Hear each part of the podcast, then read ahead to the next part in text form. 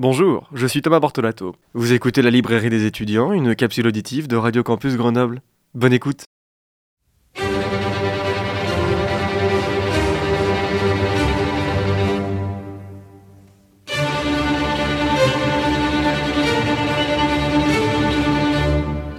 Eh bien bonjour, bonjour à toutes et à tous, je suis très heureux de vous retrouver aujourd'hui pour cette toute nouvelle chronique de la librairie des étudiants.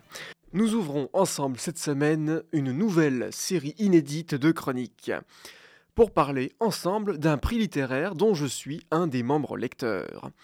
Tout au long de la semaine qui arrive, je veux vous présenter chaque jour un des cinq livres en compétition du prix roman des étudiants France Culture.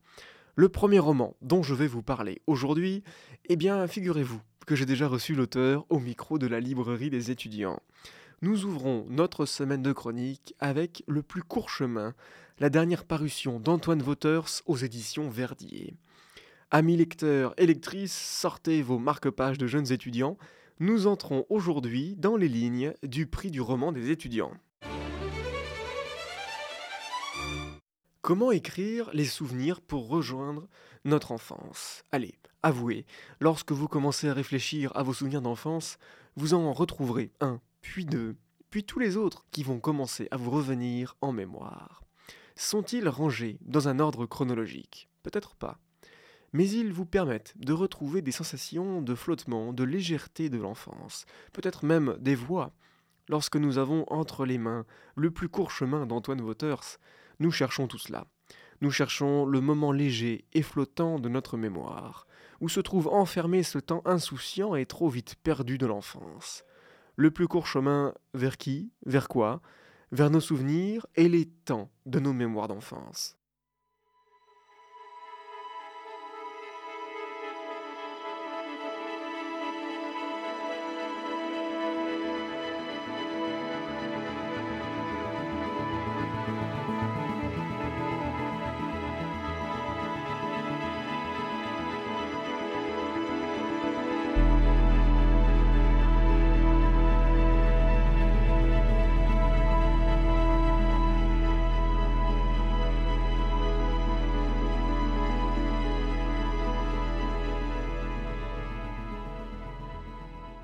Nous sommes de retour dans les studios de Radio Campus Grenoble 90.8 au micro de la librairie des étudiants.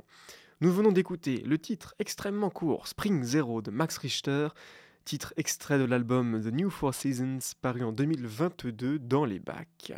Reprenons à présent notre lecture du jour, Le plus court chemin d'Antoine Waters, un des cinq livres en compétition pour recevoir le prix du roman des étudiants France Culture 2023. Antoine Waters nous présente une vision, la vision du changement.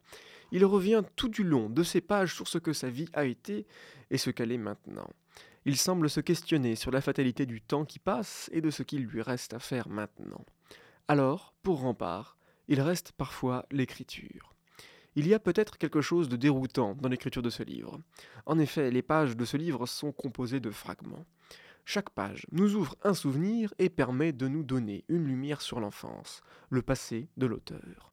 Nous trouvons des personnages hauts en couleur qui vont façonner le jeune homme devenu écrivain par leurs attitudes, les paroles, les quelques échanges donnés. Ces fragments sont de petites portes ouvertes sur sa mémoire, laissant aussi par l'occasion dans le silence les autres parties de ses souvenirs que l'auteur choisit ici de ne pas nous livrer. Il ne faut pas oublier qu'Antoine Waters nous présente ici un monde, le monde de son enfance dans une région belge. Pour terminer, je vous renvoie à la capsule auditive du 29 septembre dernier pour retrouver dans l'intégralité l'entretien réalisé avec Antoine Waters au micro de la librairie des étudiants. Ainsi va la littérature et se termine la présentation de ce livre, Le plus court chemin signé par Antoine Waters aux éditions Verdier, qui est disponible de partout dans toutes nos belles librairies indépendantes. Ce roman a déjà été lauréat du prix Rossel 2023. Je vous rappelle également que j'ai eu le plaisir de recevoir Antoine Waters. L'intégralité de cet entretien est à retrouver aux endroits habituels. Notre chronique du jour est terminée, mais je vous donne rendez-vous bien sûr dès demain pour ouvrir le deuxième roman en compétition pour le prix du roman des étudiants, le roman de Salma El Moumini. Je vous souhaite de belles lectures et à demain.